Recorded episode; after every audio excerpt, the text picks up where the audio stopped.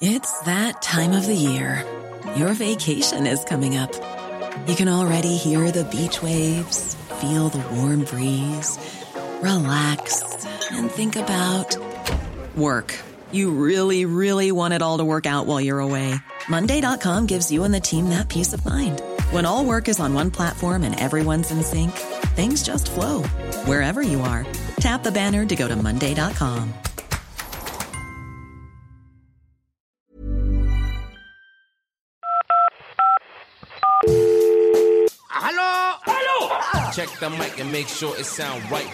Si vous êtes satisfait d'avoir fait le 2, faites-le Mais qu'est-ce qu'on peut bien écouter comme podcast, demandes-tu? Allô Y'a personne au bout du fil. Ah, c'est le rendez-vous des glandules là ou quoi? Super, vous me recevez? Je vous reçois 5 sur 5. Vous avez peut-être envie ou besoin de parler. J'écoute. Vous avez de nouveaux messages.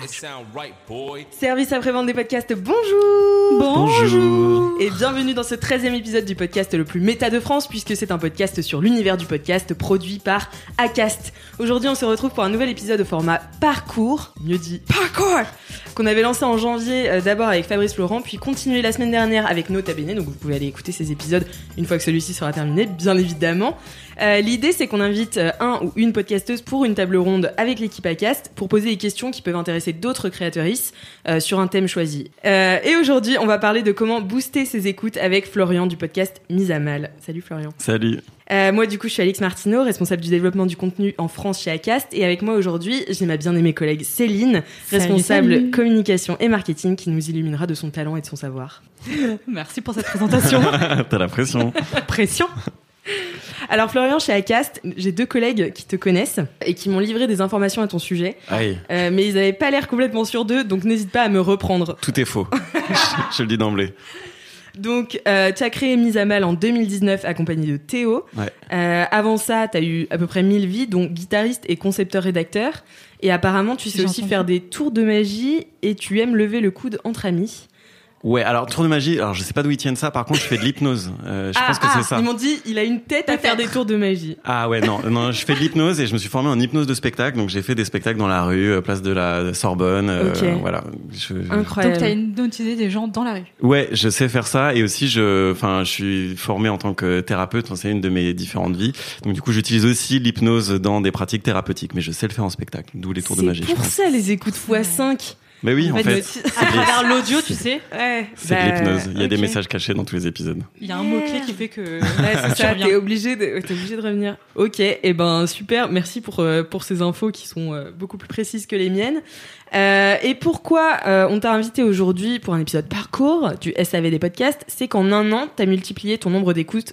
Alors j'avais mis par 5, mais tu me dis aujourd'hui que c'est par 6. Ouais, on s'est parlé il y a un mois, c'était par 5 encore il y a un mois, mais là j'ai fait un petit pic, donc du coup un petit pic à 13 000, et il y a un an j'étais à 2000 écoutes, donc ça fait un peu plus de fois 6 quoi. Incroyable. Euh, c'est ce qu'on appelle chez Acast un premier de la classe. Euh, du coup, euh, bah, la première question que j'ai un peu envie de te poser, c'est comment ça a commencé Mise à Mal?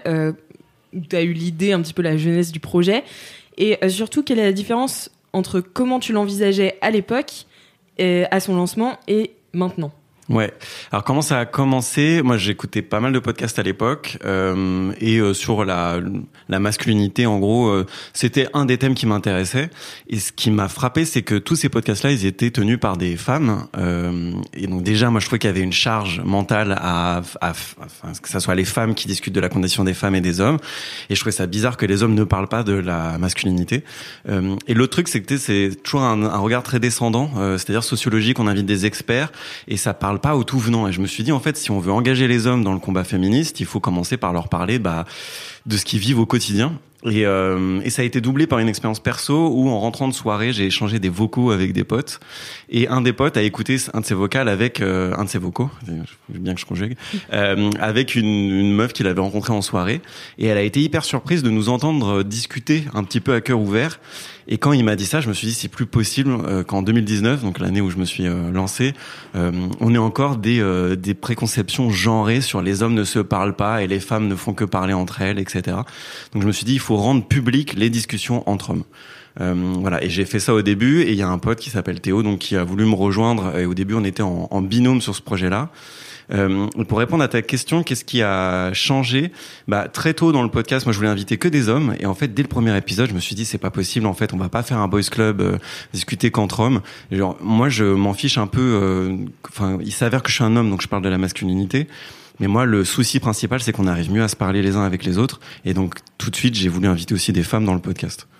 Ok, ok, c'est hyper intéressant. Est-ce que euh, au niveau de ton audience aussi, est-ce que c'est tu te rends compte que les hommes sont intéressés par les masculinités ou c'est encore un Euh, peu dominé par les femmes Ouais, alors ça, ça a été un petit choc au début. Je, je pense que j'étais trop candide. Je me suis dit, ce podcast, il va intéresser tous les mecs euh, parce que ouais, c'est des potes qui discutent et donc eux vont vouloir se joindre à la conversation, tu vois, au moins euh, y jeter une oreille.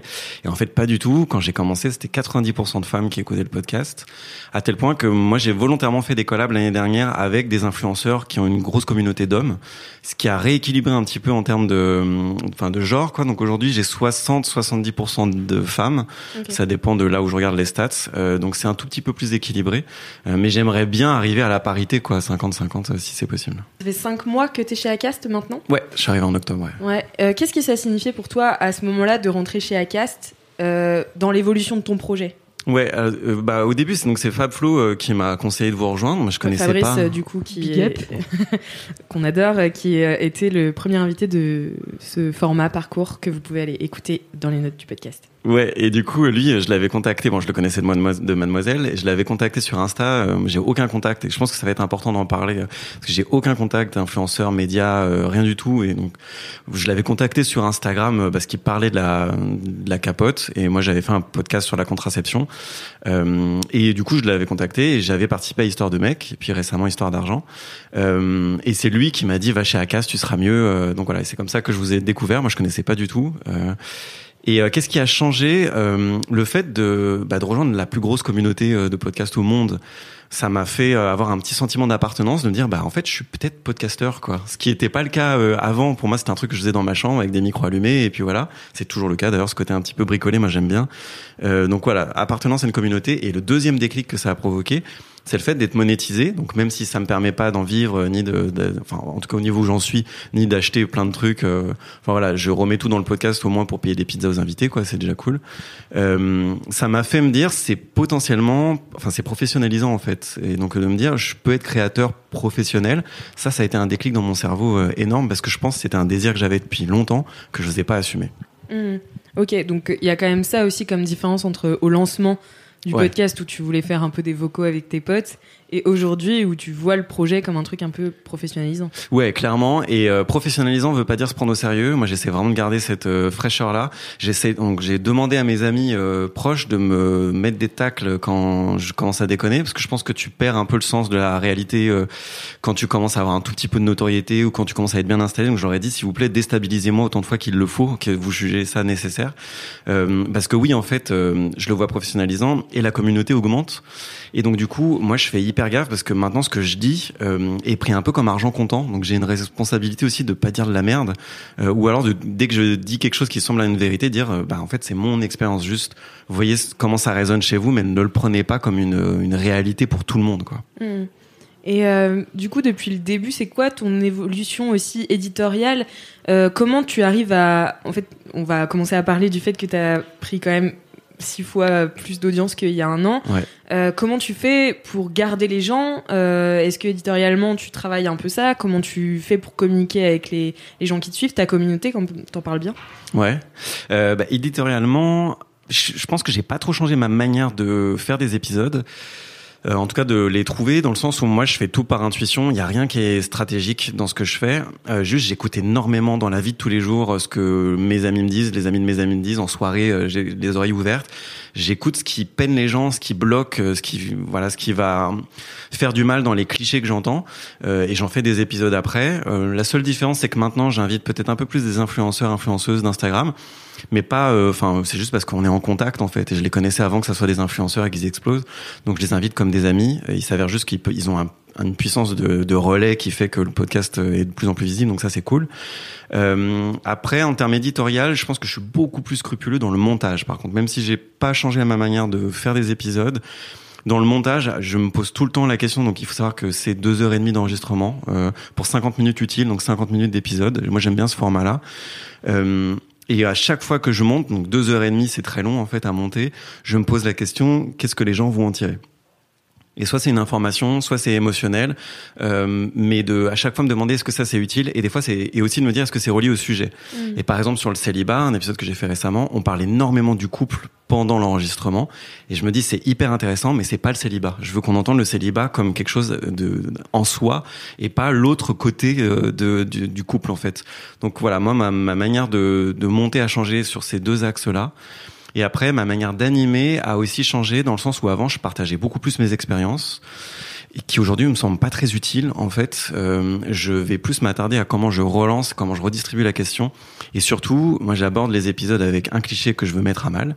Mais après, ma feuille, elle est vide et je passe mon heure et demie, enfin, ou mes deux heures et demie à, à rebondir, à noter des mots-clés sur ce que les gens me disent et à questionner des évidences et à beaucoup moins partager mon expérience qui est pas si intéressante que ça, quoi. Mhm.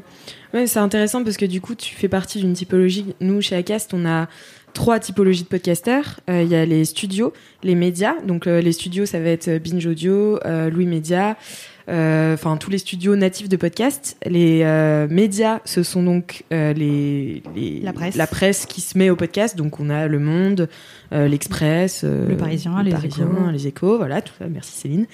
Et les indépendants. Et en fait, t'es vraiment dans la courbe aussi du marché des indépendants qu'on voit exploser euh, ces derniers mois, où vraiment, en fait, euh, on se rend compte à quel point le podcast est un média engageant, parce que tu vois, tu me dis, je fais, enfin, tu fais tout presque organiquement, c'est vraiment ce que, ce qui toi t'anime, que tu fais dans le podcast. Donc c'est vraiment ta personnalité qui, qui ressort, et c'est ça, je pense que les gens aussi recherchent de plus en plus avec le podcast, même s'il y avait une volonté de s'informer et tout avec les médias. Mais euh, ouais, les indépendants, là, c'est un, un- un vrai tournant qu'on est en train de voir euh, s'effectuer. Donc, euh, t'as pris le, pris le truc, le train en marche, donc c'est top. Très fort. Je voulais juste rebondir sur le fait que, que tu, tu as invité maintenant pas mal de- d'influenceurs. Et c'était pour comprendre pourquoi, en fait. euh, mais du coup, tu as répondu à la question. euh. Ouais, mais je pense que c'est important de revenir dessus parce que, tu vois, là, le premier influenceur que j'ai invité, c'est le plus connu.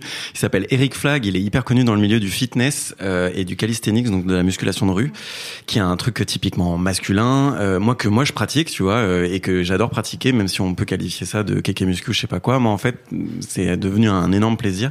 Euh, et en fait, je l'ai contacté lui parce que je l'adore. Je le suis depuis euh, depuis qu'il a Tu le commencé. connaissais pas d'avant Absolument pas. Il habite, euh, tu vois, en Suisse. Enfin, on n'avait aucune occasion de se croiser. Il a un demi million d'abonnés sur YouTube. Euh, il en vit. Il a, je sais plus combien sur Instagram. Bon, bref.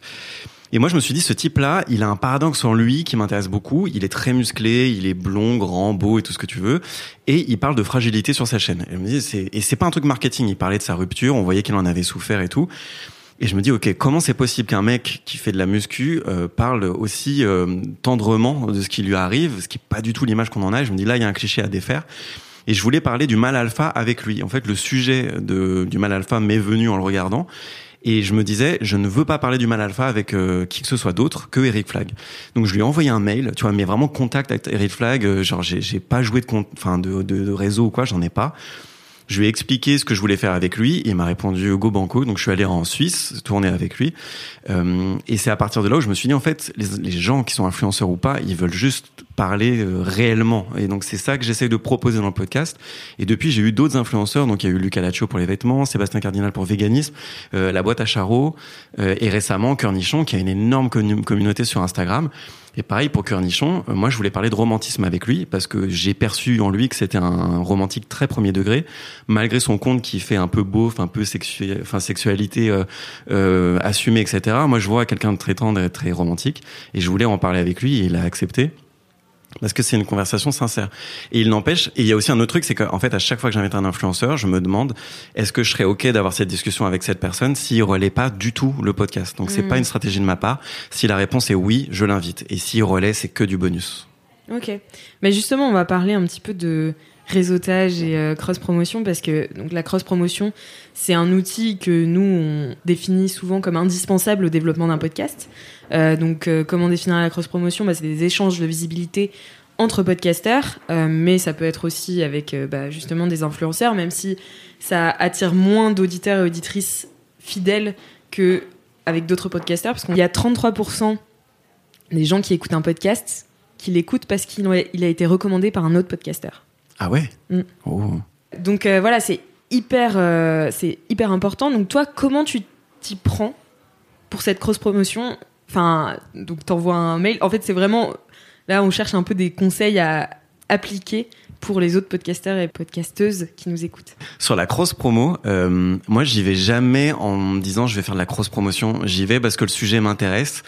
Et après, c'est vrai que du coup, je vais parler de mise à mal, mais c'est c'est jamais intéressé. Je me dis, euh, par exemple, j'ai refusé des de, de- faire des, podcasts parce que je me sentais pas intéressant ou j'aimais pas spécialement la personne qui l'anime. Ou donc jamais il y a une stratégie euh, en tête. C'est juste rencontrer des gens cool et discuter. Euh, donc la question c'est comment j'ai fait pour. euh, Bah pour en fait, comment tu gères cette cross promotion là, même si elle n'est pas tout le temps consciente, euh, comme tu le dis, mais en fait, c'est un vrai outil de développement. Ouais. Euh, et c'est un vrai outil marketing que nous on recommande énormément dans le podcast. C'est donc ces échanges de visibilité, que ce soit par un pré-roll, tu vois, où tu demandes à quelqu'un de faire un pré-roll sur ton podcast, et toi tu fais un pré-roll sur son podcast, euh, communauté équivalente, voilà.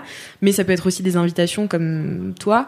Euh, donc comment tu gères ça? Euh, Comment du coup c'est quoi Comment tu t'es fait inviter dans le premier podcast? Enfin tu vois. Ouais. Euh, bah encore une fois, j'ai tellement pas de stratégie en tête que je, vais essayer de comprendre en le disant. Mais dès qu'il y a, en fait, je suis des gens sur Instagram. Instagram, ça c'est incroyable pour ça, c'est que c'est un truc de proximité. Par exemple, ça m'est déjà arrivé. J'ai déjà eu un échange avec Gringe. Euh, qui c'est trop bizarre pour moi en fait que j'écoutais depuis des années et la dernière fois j'ai fait un titre de podcast en reprenant une de ses punchlines et je l'ai tagué et euh, du coup il m'a répondu et j'en ai profité pour le remercier par pour son livre euh, En abo en silence qui parle donc de la euh, de la psychiatrie euh, enfin des problèmes psychiatriques. Et euh, moi j'aimerais faire par exemple un épisode sur les hommes et les problèmes euh, psychiatriques euh, parce que j'ai été touché moi personnellement et je sais que lui il a vécu quelque chose et j'aimerais en parler avec lui. Et donc Instagram me permet ce mec là que j'aurais jamais pu contacter autrement de pouvoir lui renvoyer un petit message lui disant au fait est-ce que tu veux venir en parler? Et donc, je fais ça avec tout le monde. Et donc, Fabflo, euh, j'ai été dans son podcast parce qu'on échange. Euh, et, tous les autres podcasts, on s'est connus en réagissant à des stories, en disant c'est intéressant. euh, Oui, c'est ça. C'est en fait c'est entrer en communication et surtout oser le premier pas, enfin faire le premier pas vers les autres créateurs et créatrices de contenu. En- Enfin voilà, en prenant ton podcast pour ce qui est, c'est-à-dire sérieusement. Enfin tu vois, prendre Ouais. un peu ton podcast au sérieux et inviter des gens et enfin voilà que tu sois invité ailleurs aussi. Tu vois. Ouais, et ne pas y aller comme un vampire. Euh, ça, c'est vraiment hyper important. non, parce que je le vois, moi, maintenant Ouais. qui commence, et c'est très bizarre pour moi parce que je commence à avoir une stature qui n'est plus celle d'un tout petit podcast. Ça, ça commence à, je, je commence à être pris au sérieux, ce qui est bizarre parce que pour moi, ce que je fais est la même chose. Mais, euh, mais parce que des chiffres augmentent, les gens prennent plus au sérieux. Bref, euh, et je vois des gens qui commencent à essayer de me capter, euh, de m'instrumentaliser et qui viennent me dire ah tu viendrais pas euh, parler de tel truc et tout? Et je dis ok. Enfin, j'essaie de creuser le truc. Ils me disent oui, bon, dans ton podcast, t'invites pas de femmes. C'est vraiment arrivé récemment qu'un quelqu'un me dise bon, bah là, il y aura des femmes, même si dans ton podcast, t'invites pas de femmes. Et je dis bah ok, t'as rien écouté de ce que je fais en fait. T'as vu mise à mal, t'as pensé que c'était que des mecs. Et un- Bah ça, c'est non en fait. C'est c'est pas donc cette personne-là, elle voulait capter. euh, je sais pas ce qu'elle imaginait de moi. Et donc moi, ce que je fais, c'est de jamais aller vers quelqu'un pour lui prendre, mais pour lui donner. Et donc même quand j'engage la conversation. Euh, si au moins l'échange peut être intéressant avec cette personne, si je peux lui dire, moi j'ai un point de vue là-dessus parce que j'en ai discuté pendant une heure et demie avec des potes et que je te partage l'épisode, c'est pas pour que tu m'invites, mais c'est juste pour que tu, si ça peut t'enrichir, je suis content. Et il s'avère que quand je fais ça, ça se transforme en invitation et donc en cross euh, promotion, qui était pas le but à la base à chaque fois. Quoi. Ouais, c'est ça, mais parce que ça reste encore une fois organique et Ouais. que C'est ça. l'idée c'est c'est pas de dénaturer euh, le contenu de ton podcast ou le contenu des autres podcasts, mais toujours de faire des, des collaborations plus que peut-être cross promotion qui est un mot euh, il y a promotion dedans dire, en fait. ouais c'est ça mais des collabs euh, qui soient euh, intéressantes pour l'un et l'autre en termes de discussion mais aussi de visibilité enfin voilà c'est Ouais. intéressant Bah, du coup, moi, j'avais une question sur la partie presse, pour savoir déjà si toi, tu as déjà eu recours à cette méthode pour promouvoir euh, ton podcast. Euh, et si oui, comment tu tu t'y prends, en fait? Ouais, alors J'ai des conseils à donner euh, aux créateurs, parce que c'est toujours, euh, les RP, c'est c'est particulier. ouais. Euh, et Céline c'est de quoi elle parle? Faut avoir son réseau, faut, enfin voilà, il y a- il y, a pas mal de, de techniques à avoir en fait pour approcher les médias qui sont hyper sollicités Ouais, alors euh, donc moi euh, dans la vie, euh, je suis dans la communication euh, et j'ai été euh, directeur de la communication pour des startups, etc. euh, avant et j'ai fait un peu des RP, euh, mais de manière très organisée parce que c'est pas ma formation. Moi, je viens plutôt du branding. Donc il faut savoir que j'ai un peu expérimenté à l'arrache euh, dans ma, dans ma vie d'avant ce qu'étaient les RP. Donc j'ai quelques réflexes que peut-être les gens pas n'ont pas et que je peux partager là. Par contre, ce qui est très bizarre, c'est que je les ai pas appliqués euh, pour le podcast, mais je peux les quand même les donner parce que je me dis plus ça va, plus il faudrait que je stratégise un petit peu mon approche auprès des journalistes. Euh, mais j'ai pas eu énormément de RP. J'ai été dans un magazine euh, We Do Biz euh, de quelqu'un en fait, c'est un des journalistes qui me suivait qui m'a dit vas-y on fait un épisode. Et c'est quand j'avais posté une story, j'avais j'étais rentré dans le top France, toute catégorie confondue de Apple Podcast. J'y ai été très brièvement, j'en suis ressorti. Je suis très triste, mais j'y reviendrai. Reviendra. T'auras eu le mérite quand même d'y être. Ouais, et j'ai fait une story, donc c'est gravé dans le marbre. Euh, donc, euh, donc, j'avais été contacté parce qu'ils se disaient, ouh, il y a quelque chose d'intéressant à faire. Surtout que, ouais, je suis indépendant, donc euh, les gens se demandent, bah, comment on arrive à faire ça. De manière indépendante, quoi, qu'on n'est pas un studio ni un média. Euh, et là, ce matin, j'avais rendez-vous, enfin, j'ai eu un, un call avec euh, Technicart euh, sur les nouvelles masculinités, et j'ai demandé au journaliste, mais en fait, d'où tu me connais, enfin, parce que moi, je sollicite pas ça. Et en fait, c'est un autre compte Instagram qui s'appelle Les Garçons parlent, qui relaie des paroles d'hommes, euh, qui a parlé de moi, euh, alors que j'avais rien demandé, et il m'a même pas dit, au fait, j'ai parlé de toi, c'était complètement désintéressé de sa part. Non, absolument pas. Mais même, tu vois, on s'échange des messages. Il m'a même pas dit, au fait, je te préviens, j'ai parlé de toi. Il l'a donné, euh, enfin comme ça, parce qu'en gros, le journaliste discutait avec lui. Il a dit, mais ça, faut que t'en parles avec Flo, parce qu'il est bien plus au courant. euh, de, enfin, en tout cas, sa, par- sa parole sera plus pertinente. Et donc, encore une fois, on retombe. Alors, Instagram, j'essaie pas de glorifier Instagram parce que ça a tellement de travers. Et moi, j'ai vraiment vécu une sale période avec Insta où je me suis mis la pression pour rien. Donc, faut faire attention à ça. Euh, mais cette proximité-là et vraiment cette sincérité dans les échanges que j'ai fait qu'en fait on me relaie euh, et une personne connaît trois personnes connaît trois personnes et donc c'est comme ça que ça m'arrive quoi. Le bouche à oreille. Ouais. Rien de mieux. Et après pour euh, rebondir sur les stratégies, là je me suis mis encore une fois ce matin sur Twitter parce que je me dis il y a des journalistes sur son Twitter et que peut-être ça, ça peut être intéressant comme manière de dialoguer. Euh, je conseillerais aux gens de faire la même chose que ce que je faisais quand j'étais en startup et ce que je fais là, c'est de suivre les journalistes et de réagir sincèrement à ce qu'ils font. Euh, par exemple, là, moi, j'ai écrit une newsletter sur le sexe, donc j'ai une newsletter sur le malaise aussi, les hommes et le malaise. On pourra peut-être en parler euh, parce que j'essaie de développer d'autres formats aussi, mais par plaisir et par intérêt aussi de, de traiter le sujet sous d'autres formats. Euh, et celle sur le sexe, bah, j'aimerais l'envoyer à Maya Mazoret, euh, mais j'ai pas encore tout à fait l'approche que je voudrais avoir parce que je voudrais pas qu'elle se sente vampirisée justement. Et là, j'étais en train d'écrire un mail où je me dis, je vais juste lui dire, au fait, j'ai écrit sur le sexe. euh, vu que c'est ton thème, ça peut t'intéresser. Et si ça t'intéresse pas, je comprends et je demanderai en retour et, et bonne journée, quoi. Et je me dis, en vrai, j'ai pas d'autre accroche que ça. Ça se trouve, je vais juste lui envoyer ça et on verra, quoi. Tu vois. Bah ouais. hein. Enfin, il y a pas grand chose à perdre. Ouais, c'est ça, en Qui ne fait. tente rien à rien. Et de traiter les journalistes comme des gens. Et je pense que c'est traiter les influenceurs comme des gens et de, voilà, de juste leur dire, eh, viens, viens, on parle de ça parce qu'on est tous les deux intéressés et ça nous fait un point commun et c'est cool, quoi. Et du coup, justement, tu parlais de newsletters, de euh, Twitter. Ouais. Euh, moi, j'ai été fouiller un petit peu du coup tes réseaux ce matin. Ouais. Euh, j'ai vu que tu étais pas mal actif sur Instagram, Ouais. euh, moins sur Twitter. Ouais, j'ai re- relancé ce matin. Voilà. Euh, et que Effectivement. Effectivement. C'est très euh, YouTube, euh, t'as lancé ça euh, en octobre 2021, je crois. Ouais. Euh, et du coup, que tu avais une newsletter. Mais voilà, je voulais savoir pourquoi avoir choisi YouTube et pourquoi la newsletter, justement. Euh, parce que c'est pas quelque chose de commun, je crois, pour les créateurs Ouais. de podcasts. Ouais. Euh, donc euh, voilà, nous en dire un peu plus sur, euh, sur tout ça. Ouais, alors YouTube, là, donc t'as dû voir en ce moment, il y a un petit effet de panique, c'est que je poste une vidéo par jour Ouais. d'épisodes qui sont sortis il y a trois ans. Euh, en fait, ce que j'essaie de faire en ce moment, c'est de rebalancer tous mes épisodes audio sur YouTube, euh, en fait, un peu pour m'en débarrasser, pour me dire ok, ils sont bons, euh, parce que j'aimerais lancer euh, une chaîne vraiment euh, rien à voir. En fait, moi, je trouve que c'est pas très intéressant, et il y a des podcasts qui font ça, et je les critique pas. Moi, je trouve c'est juste c'est pas intéressant. Par exemple, un bon moment que moi je regarde que en vidéo, je l'écoute pas en audio. Euh, je trouve pas ça intéressant de transférer un, un média vers un autre en se disant c'est pareil. Bah non, en fait, euh, moi je me, je me comporte pas du tout pareil là qu'on est en train de parler dans des micros que s'il y avait des caméras. Euh, donc voilà, je, je veux lancer la chaîne YouTube pour compléter ce que je fais sur euh, Mise à Mal en audio. Ça va être euh, principalement, je pense, j'ai pas encore fait le concept, mais j'ai une intuition très forte que j'ai, qu'il y a des trucs à faire et que j'ai envie, en tout cas. Euh, ça va être du fast cam. Euh, et moi, j'aimerais, ça se trouve, quand je le lancerai, ça aura changé, mais je vous dis euh, ce qu'il en est là, euh, avoir une approche plus socio-historique, parce que c'est mes études. Moi, je viens de la science politique et de l'histoire, et puis après du marketing. Et j'aimerais voir, par exemple, pourquoi est-ce que le rose est une couleur pour les filles. Et j'aimerais un peu décortiquer ça et de, Donc voir des clichés, comment ils ont évolué dans le temps, comment ils sont à un moment figés, comment est-ce qu'ils rebougent ou comment est-ce qu'on peut un petit peu euh, bah, changer ce cliché-là en allant dans une autre direction. Donc, bon, je pense que je vais faire ça. Ça se trouve, dans trois mois, ça aurait changé, mais je vous le dis là. euh, voilà pour YouTube. Mais c'est vrai que, attends, je te coupe, mais c'est Ouais, vrai que euh, euh, ce qu'on dit beaucoup, c'est que la vidéo, du coup, elle complète en fait avec euh, l'audio. Et on a eu pas mal d'échanges avec euh, avec euh, des youtubeurs qui justement maintenant euh, se lancent sur des podcasts. Et, euh, et c'est vrai que bah, il y a un déclic en fait qui se fait et euh, ils vont pas juste décliner leur contenu euh, en format audio ou inversement. Quoi. en audio, les sens sont tellement privés euh, d'autres choses que juste ta voix. Et, et tu vois, même la manière de parler, c'est une autre dynamique. Quand tu parles en audio, il faut C'est un stimuler. exercice différent. Et c'est un exercice différent. Ouais. Et par exemple, l'inverse est aussi euh, faisable. Quand j'ai voulu lancer la chaîne YouTube, donc ça fait quand même neuf mois que j'y pense. Et cet été, je m'étais vachement pris la tête en me disant, bah, je vais le décliner, je vais mettre des caméras dans mon appart pendant qu'on enregistre un épisode.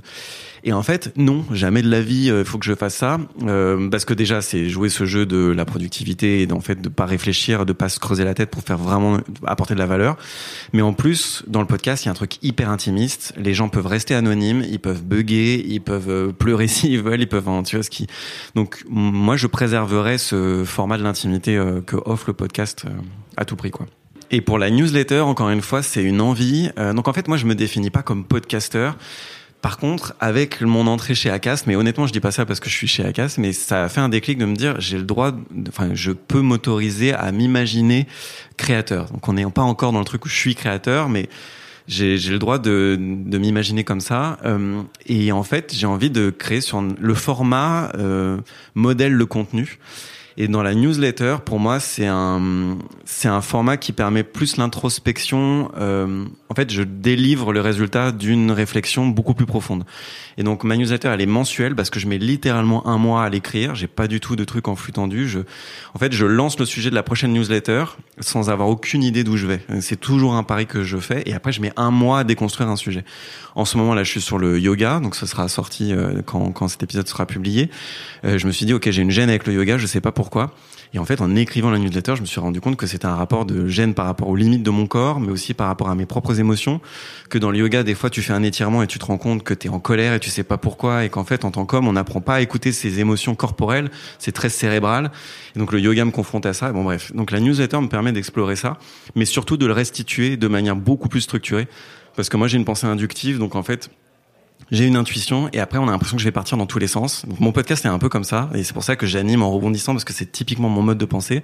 Par contre dans la, newsletter, je respecte le mode de pensée plus déductif qui est plus courant chez les gens, plus linéaire quoi, euh, pour arriver à un développement et une conclusion, ce qui est une forme de soulagement aussi d'un point de vue protocolaire en France. En tout cas, on a habitué à avoir l'écrit comme ça. Et du coup, la newsletter, elle est vraiment issue de ta réflexion à toi? Ouais, c'est que moi et en fait c'est euh, c'est pas du tout sociologique. Alors, il s'avère que j'ai fait des études de sociologie donc euh, j'ai Le gars a mille vies. Hein, ouais, ouais. mais euh, mais du coup, euh, il s'avère que j'ai la méthodo, on va dire, euh, et aussi parce que je, je me suis formé à la thérapie et au coaching, donc forcément, je sais un peu plus peut-être creuser dans, dans mes émotions, mon parcours de pensée. Mais jamais tu me verras citer des œuvres ou quoi que ce soit. Je me pose sur un malaise et j'essaie d'être très très très honnête avec. Et par exemple, pour revenir sur le yoga, euh, ouais, je suis mal à l'aise parce qu'en fait, si je vais dans un cours je vais être très raide par rapport à des meufs, mais ça pour moi c'est euh, la partie euh, politiquement correcte de ma newsletter. La vérité c'est que je suis mal à l'aise aussi parce que si je vais dans un cours de yoga, il y aura plein de meufs en yoga pants et que je vais regarder leur cul et que ça me gêne parce que je suis pas sorti de ce schéma-là, que ça fait 30 ans que je suis habitué à regarder des, habitué à regarder des culs comme si c'était normal. C'est pas si normal que ça et donc du coup de décortiquer ce malaise aussi là où j'en suis. Et le fait de l'écrire et de me dire, bah oui, je regarde des fesses, mais en fait, c'est pas érotique comme regard, c'est esthétique parce que je regarde aussi les mecs qui sont en Marcel parce que je trouve qu'ils ont des beaux bras. Et ben, ça m'a soulagé moi-même de me dire, ok, c'était un malaise parce que c'était un peu caché sous le tapis, tu vois. Mais le fait de le dire à haute voix, ça m'a soulagé et j'espère que ça soulagera les lecteurs aussi. Il y avait aussi le cliché de euh, tu regardes un cul, euh, t'es un pervers ou euh, ce genre de choses. Ouais, Et, au en final, fait, euh, euh, pas du tout. Bah Pas non, forcément. en fait, je regarde un cul parce que des fois au yoga, t'as un, un cul dans ta tête, quoi. Et c'est comme ça. Et, et je parle aussi, tu vois, dans le cours de yoga, bah des fois tu lâches des caisses parce que t'es dans des positions pas possibles. Et bah, en fait, je regarde un cul qui va me péter dessus dans deux secondes. Donc en fait, c'est pas si sexualisé que ça, en fait, euh, le cours de yoga. Et je pense qu'il faut sortir. Donc, tu vois, j'essaye d'aller vraiment très très loin dans, dans de, de prendre le malaise à 360 degrés pour pas qu'il s'échappe et que à chaque fin, moi, mon indicateur, c'est qu'à chaque fin de newsletter, je suis soulagé. Je me dis, euh, quelque chose qui s'est débloqué en moi, je peux lâcher ce sujet et j'y reviendrai peut-être dans un an ou deux, tu vois, ou sous une autre forme. Mais je me dis, si ça fait ça chez les lecteurs euh, et les lectrices, c'est bon, c'est bon quoi. Euh, je reviens un petit peu sur euh, les réseaux sociaux, etc. Comment tu as développé ton identité visuelle? Puisqu'on voit qu'elle est assez travaillée sur ton Instagram, notamment sur Mise à Mal.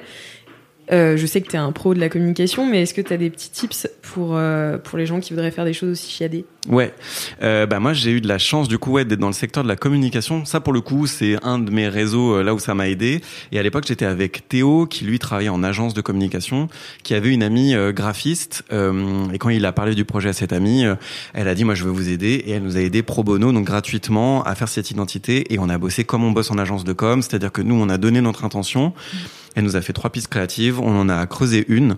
Et donc moi je suis planeur strat aussi, euh, en plus d'être concepteur et rédacteur, c'est-à-dire que euh, moi je vais imaginer des concepts pour des marques en termes de branding. Et donc du coup moi ça me parle et j'avais j'avais cette notion de la masculinité c'est une période enfin quand on déconstruit la masculinité c'est une période de déséquilibre. Et en fait je voudrais que les hommes apprennent à apprécier le déséquilibre et de pas se retomber sur leurs pattes spécialement. Et donc on est parti sur cette voie là du déséquilibre avec la graphiste. C'est pour ça que toutes mes miniatures sont sur une roue qui euh, bouge qui va vers tomber mais qui tombe jamais c'est pour ça que l'homme euh, qui euh, est sur euh, sur la miniature a un pied levé, il est dans une posture de déséquilibre. Moi, je voudrais qu'on apprenne à, apprécier ça. Donc, en lui donnant cette direction, elle, elle après, elle a eu cette patte là d'avoir une typo très marquée, très forte très euh, masculiniste en fait si euh, si on creuse le trait parce que c'est très anguleux etc et en même temps avec des couleurs euh, bleues et roses qui font un espèce de violet euh, gender fluide quoi. Donc euh, voilà ça c'est elle qui a fait le taf et qui était extraordinaire. Elle m'a livré ça. En première saison on bossait avec elle donc elle nous faisait toutes les miniatures. Et euh, elle a pas voulu continuer quand j'ai relancé le podcast en saison 2 et euh, du coup moi j'ai tout repris. Euh, je me suis formé sur internet pour bosser sur Illustrator et je fais toutes les miniatures aujourd'hui qui honnêtement est fatigant, euh, parce que c'est pas mon métier premier, parce qu'il faut trouver le concept de l'image, faut la faire, euh, et des fois je fais des trucs moches et je suis là genre un, gra- un graphiste ou une graphiste aurait fait des trucs bien plus harmonieusement que moi quoi. Euh, bah, merci beaucoup en tout cas euh, d'avoir euh, participé à ce podcast, Florian. Est-ce que plaisir. tu peux nous dire un petit peu ce que sont tes, tes plans pour Mise à Mal? Comment tu le vois évoluer dans les prochains, prochaines semaines, mois, années, décennies Je sais pas. Euh, pour Milan. Euh, non, bah moi j'ai deux ouais deux objectifs pour cette année, c'est de diversifier les formats. On en a pas mal parlé, mais j'aimerais vraiment bien développer cette newsletter euh, qui pour l'instant porte sur le malaise, mais j'aimerais écrire sur d'autres choses comme le doute et la peur euh, chez les chez les hommes, enfin chez moi en fait. Et il s'avère que je suis un homme, donc peut-être que ça parlera de la masculinité euh, par extension et de développer la chaîne YouTube. Ça, voilà, c'est c'est des projets que j'ai pour cette année. Euh, donc diversifier les formats et j'ai un autre objectif qui peut être euh, soit antithétique, soit complémentaire. Ça dépend comment j'arrive à le gérer. Mais j'aimerais euh, ne pas me cramer à faire tout ça, euh, qui a vraiment failli être le cas récemment. Donc soit arriver à être plus malin, donc comment je fais les choses et de le faire en moins de temps, tout en préservant la qualité, parce que hors de question que je tombe dans le truc euh, productiviste. Euh, soit m'entourer et travailler avec des gens. Donc euh, et ça, je sais pas comment faire. Donc euh, on verra sûrement cette année si je peux développer une équipe mise à mal. J'en sais rien. Ça pourrait être ça pourrait être cool. Eh bien, à vos CV. euh, non, je rigole. Bah, trop cool. Merci beaucoup, Florian. Merci Merci, à vous. Bah, Céline. merci à toi d'être venu. Et puis, euh, si vous avez aimé cet épisode, n'hésitez pas à nous mettre 5 étoiles sur, Sur Apple Apple. Podcast, euh, mais aussi sur Spotify. Vous pouvez le faire euh, sur toutes Sur les toutes les applis. plateformes. Voilà, sur toutes les applis que vous voulez. Euh, nous envoyer des messages à bonjour at acast.com et on se retrouve la semaine prochaine. Ciao Salut, salut